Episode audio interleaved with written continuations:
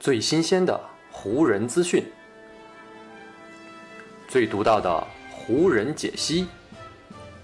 欢迎收听湖人球迷电台。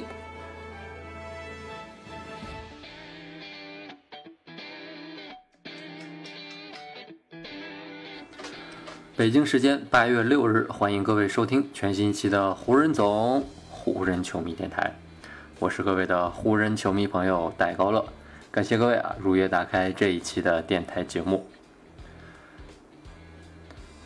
距离自由球员市场的开幕啊是已经过去了整整四天了，在这四天的时间里呢，很多位的 NBA 自由球员们都已经找到了自己新的归宿，而咱们的湖人队呢，也是在前二十四个小时之内啊，可以说是疯狂的出手，先后呢是签下了七位自由球员，同时呢还。留下了自己的受限制自由球员霍顿塔克啊，这样一来呢，湖人的目前的球队当中有保障合同在身的球员是已经达到了十三位，还有两个保障合同的空缺呢，暂时还是没有归宿。所以呢，对于湖人来说呢，未来的一段时间里啊，他们肯定呢还是会继续在自由球员市场上来寻觅和淘宝啊，争取呢能够再找到这两位可以填补上这两个空位的球员。因为呢，做到有备无患啊。虽然说在很多位置上面，湖人已经是有了不错的人才储备啊，但是呢，人才多一点啊，总是不会嫌多的。而且呢，目前湖人这套阵容，我们之前的节目也分析过啊，湖人目前呢，在内线以及四号位上啊，还是有一定的问题的。比如说四号位啊，啊，目前打首发的是安东尼戴维斯，但是给他打替补的呢，不管是卡梅隆安东尼啊，还是阿里扎，这个不管是年龄啊，还是呃，对四号位的协防保护上面肯定还是差一点的，所以呢，对于湖人来说，可能还需要接下来在自由球员市场上面啊寻找一位更靠谱的大前锋。同时呢，在中锋位置上面，湖人也是只有小加索尔和霍华德两个人。如果能找来一个靠谱的中锋啊，来这个承担第三中锋的这样一个位置呢，对于湖人来说肯定会是更加保险的。所以呢，今天的这期节目呢，我就想跟大家来再好好的聊一聊啊，看看目前自由球员市场上面还有哪些啊，就是名声很大的，同时呢还有不错实力的球员啊，是还没有被人挑走。这些自由球员市场上面的遗珠啊，说不定呢就能成为湖人在某个位置上面关键的补充。首先呢，我想聊的第一位球员呢是米尔萨普啊，米尔萨普呢是已经在掘金打了四个赛季了，是一个非常。优秀的这个空间型的四号位，但是呢，在掘金打了四个赛季之后呢，米尔萨普可能下赛季就不会继续留在丹佛了，因为呢，掘金在自由球员市场上面呢是早早的签下了篮网队的杰夫格林啊，签下格林的目的呢就是来取代米尔萨普的位置，同时呢，为了尽量要避免奢侈税呢，所以掘金啊基本上是不会考虑签回米尔萨普了。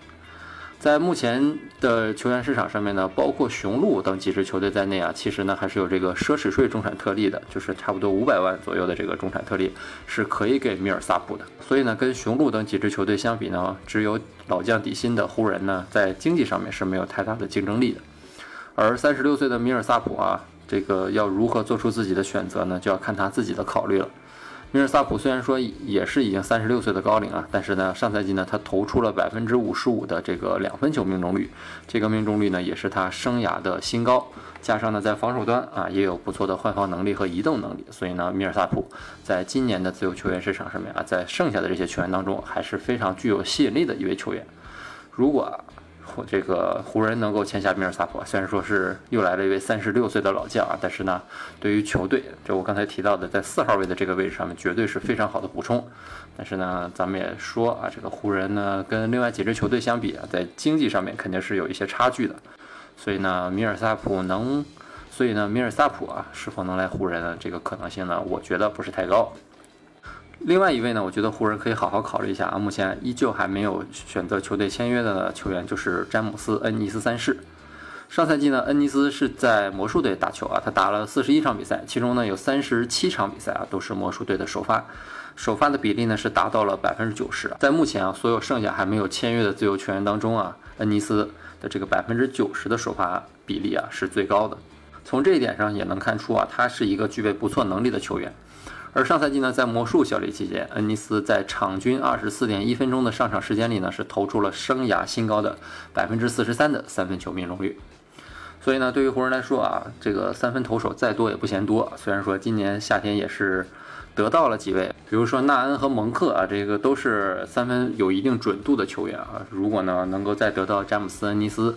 那对于湖人的三分火力来说啊，将会是进一步的提升。但是呢，考虑到恩尼斯上赛季可是打首发的啊，所以说在联盟当中肯定还是会有一些球队，这个非常的想要恩尼斯。所以呢，对湖人来说啊，这个恩尼斯能不能争取来呢，也要看球队的运作了。还有一位球员，这个是过去两期节目啊，每次都有后台朋友在留言跟我讨论的，就是丹尼斯施罗德了。说起施罗德呢，湖人球迷的这个感情是很复杂的。作为湖人上赛季的首发控卫呢，施罗德。这个表现明显是没法让球迷感到满意的，而且呢，施罗德上赛季中期还拒绝了湖人给他开出的四年八千四百万的提前的续约合同，也是让很多球迷啊觉得施罗德是有些眼高手低的。结果呢，自由球员市场开启到现在已经过去了整整四天啊，施罗德呢依旧还是没有找到自己的下家。而随着湖人呢是已经通过交易得到了威少啊，这样基本呢也就堵住了施罗德重回湖人的道路。从目前的自由球员市场上来看呢，本来呢黄蜂队啊是还有薪金空间来签施罗德的，但是呢黄蜂队在今天签下了乌布雷，黄蜂呢是给了乌布雷一份这个两年两千六百万左右的这样一份合同啊，这个签下这份合同之后呢，黄蜂队的薪金空间也基本被填补的七七八八了，肯定是没有办法给施罗德这个差不多年薪两千万左右的这样一份长约了。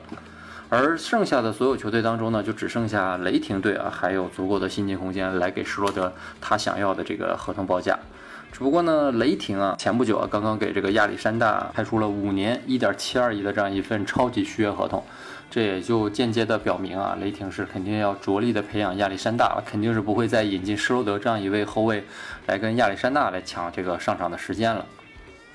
而黄蜂那边呢，除了签了乌布雷之外呢，还给拉梅洛鲍尔找了伊斯梅尔史密斯来打替补啊，这个也是肯定不会再找施罗德了。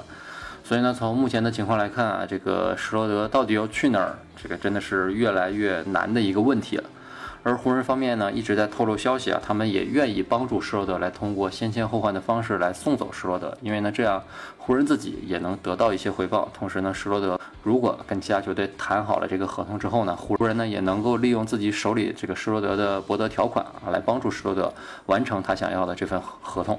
只不过呢，从目前的情况来看，到底谁能够接收施罗德，真的是一个很难的问题。说不定搞到最后啊，施罗德只能是签跟某个球队签一个中产，然后打一年，争取有好的表现，然后在明年夏天啊，争取一份更大的合同了。